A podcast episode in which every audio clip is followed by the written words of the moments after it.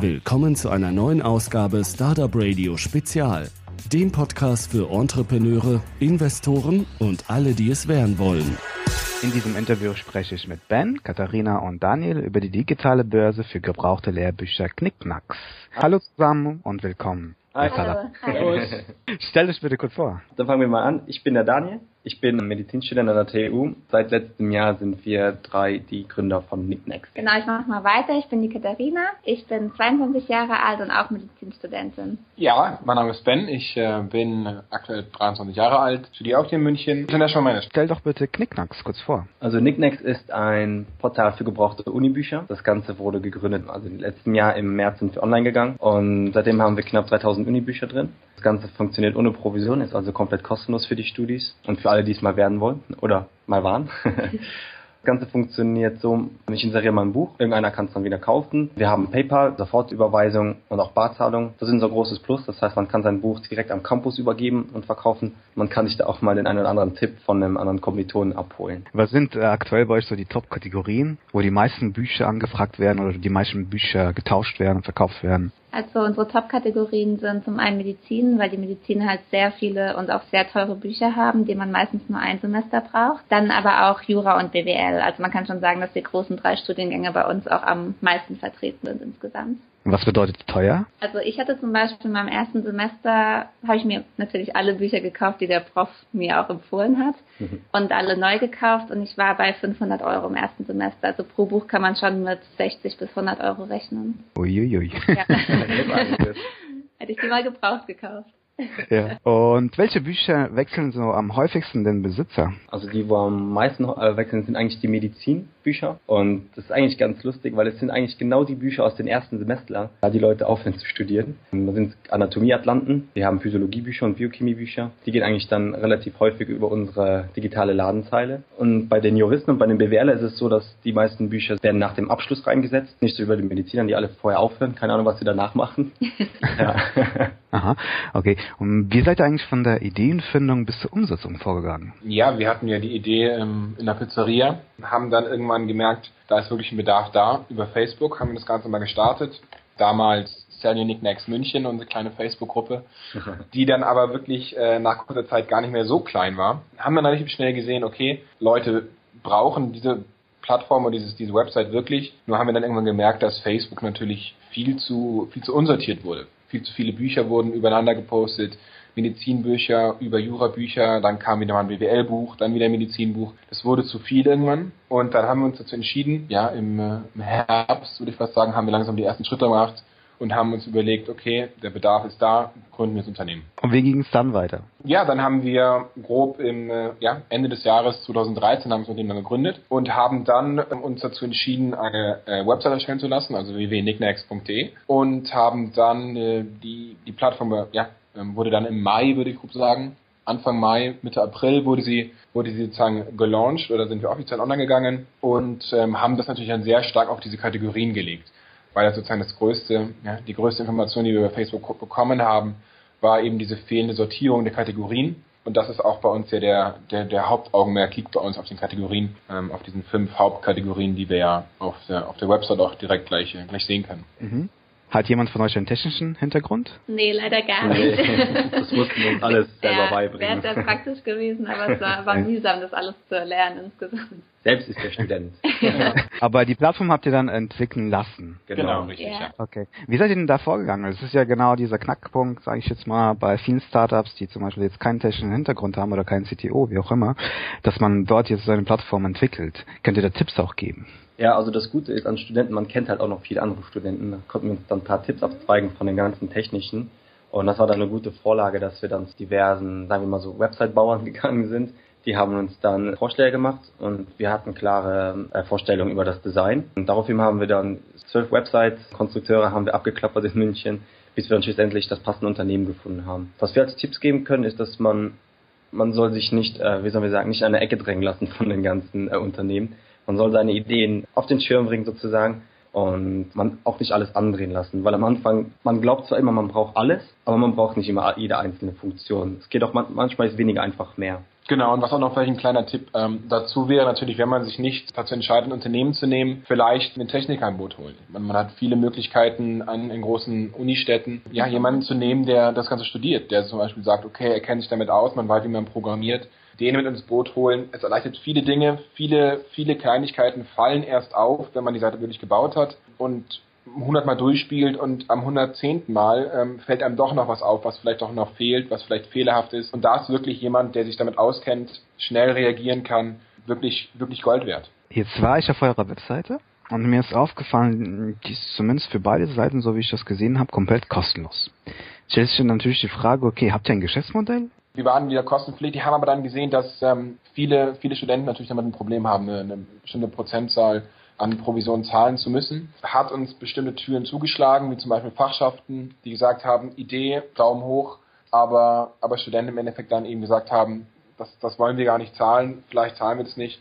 Und deswegen haben wir uns dazu entschieden, auch aufgrund der Basis von Fachschaften und vom Feedback, was wir bekommen haben, dass wir, dass wir kosten, kostenfrei wollen, werden wollen. Und wie wollt ihr in der Zukunft dann Geld verdienen? Wir wollen eventuell, das ist auch eine Möglichkeit, das einfach eine Win-Win-Situation wäre für Studenten wäre, genauso wie für, für Händler wäre, eventuell Händler auf unsere Seite zu ziehen. Das heißt, dass wir dann natürlich B-Ware von, von Händlern anbieten können, somit mehr Bücher in unserem System haben, Studenten so die Möglichkeit haben, vielleicht etwas neuwertigere Bücher zu kaufen.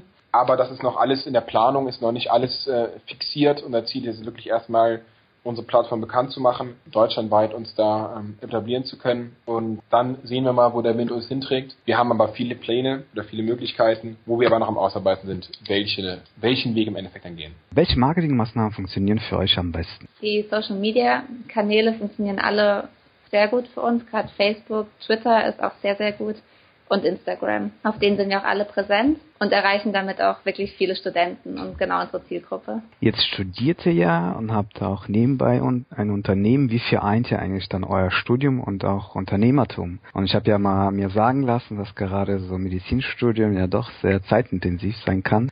Wie vereint ihr das Ganze unter einem Dach? wir sagen immer Zeitmanagement. wir haben da ein großes Glück hier in München. Ähm, Katharina und ich, wir studieren an der TU, Klinikum Recht der ISA, und da können wir unsere Stundenpläne recht flexibel legen, sodass wir es eigentlich sehr gut unter den Hut kriegen. Unsere Dozenten unterstützen es auch, das heißt, die sagen mal nicht, wenn wir mal in der Vorlesung oder am Seminar mit dem Handy oder mit dem PC da sitzen, die schauen drüber weg sozusagen. Aber es ist schon anstrengend. Die Tage enden nicht um, um 18 Uhr, sondern sie gehen manchmal bis tief in die Nacht rein und beginnen auch recht früh. Aber es macht richtig Spaß und das ist unsere tägliche Motivation, ähm, auch da weiterzumachen. Wie sieht eure Vision eigentlich für Knickknacks aus? Die absolute Vision, sagen wir so, nee, die perfekte Vision, wäre, dass die Studenten keine neuen Bücher mehr kaufen. nee, Spaß beiseite. Wir wollen dann äh, einmal die Händler mit einbinden, sodass der Student viel mehr Möglichkeiten hat, seine gebrauchten Lehrbücher zu kaufen. Das heißt, wir sind dann eine der ähm, ersten Alternativen rund um die Lehrbücher für die Studis. Wir wollen eine App entwickeln, sodass es noch einfacher geht. Wir sind zwar momentan responsive, aber wir wollen trotzdem auf den ähm, Android und den äh, iOS App Market. Wir würden auch noch gerne im deutschsprachigen Raum expandieren, also Österreich und Schweiz noch mit einbinden für dieses Jahr und in fernerer Zukunft dann noch gerne andere europäische Länder. Und natürlich, und natürlich ist der Traum von uns natürlich das, dass, wie Daniel äh, zu Anfang schon gesagt hat, dass die Leute auf unsere Plattform kommen, merken, aha, hier kann ich mein Buch verkaufen und dieses Buch dann theoretisch in die Hand nicht nur einmal wechselt, sondern mehrfach wechselt. Also dass ein Student dieses Buchport sich bei Nicknacks holt, ist am Ende des Semesters auch wieder verkauft und sich eventuell fürs neue Semester auch wieder eindeckt. Und dass wir dahin kommen, dass wirklich wir da User haben, die wirklich ongoing auf unserer Seite sind, also immer wieder kommen, den Service immer wieder gerne nutzen und dem Vorteil sich bewusst sind. Bevor ich zu der persönlichen Fragerunde komme, würde mich, mich noch interessieren, wie stellt ihr eigentlich sicher, dass die Bücher auch wirklich den Empfänger dann erreichen oder dass das Geld den Empf äh, Empfänger dann auch erreicht? Die meisten Bücher werden äh, persönlich übergeben. Das heißt, dieses Problem ist schon mal nicht vorhanden, weil die Leute treffen sich ja. Falls dieses Buch dann nicht vorhanden wäre, müsste dann auch kein Geld den äh, Besitzer wechseln. Kann aber manchmal vorkommen, dass einzelne Bücher gar nicht mehr vorhanden sind weil die Bücher schon anderwertig verkauft wurden auf äh, Facebook oder hier und da, sodass das Geld dann wieder zurücktransferiert wurde. Aber bisher hatten wir kein größeren Problem. Es hat sich bisher haben sich alle korrekt verhalten. Betrüger konnten wir bisher komplett äh, fernhalten, weil man sich registrieren muss mit E-Mail hier und da und das wird auch von uns alles kontrolliert, ob alles mit korrekten Dingen abläuft. Von daher mussten wir uns bisher keine Sorgen machen. Okay, dann kommen wir doch zu der persönlichen Fragerunde. Wenn jeder von euch die Möglichkeit hätte, ein Buch zu schreiben, wie würde dann der Titel lauten? Idee mit dem Teufel. Aber das hat eine längere Geschichte. Ja, das hat einen längeren Hintergrund. Ich glaube, ich würde keinen Roman schreiben, sondern eher als Buchtitel meinen, wie gebe ich als Student möglichst wenig Geld während meinem Studien aus. so, für Dummies. ich glaube, ich würde einen Roman über mein Leben schreiben. Und wie heißt der? Verrückt. Nein, so heißen. Atemlos durchs Leben.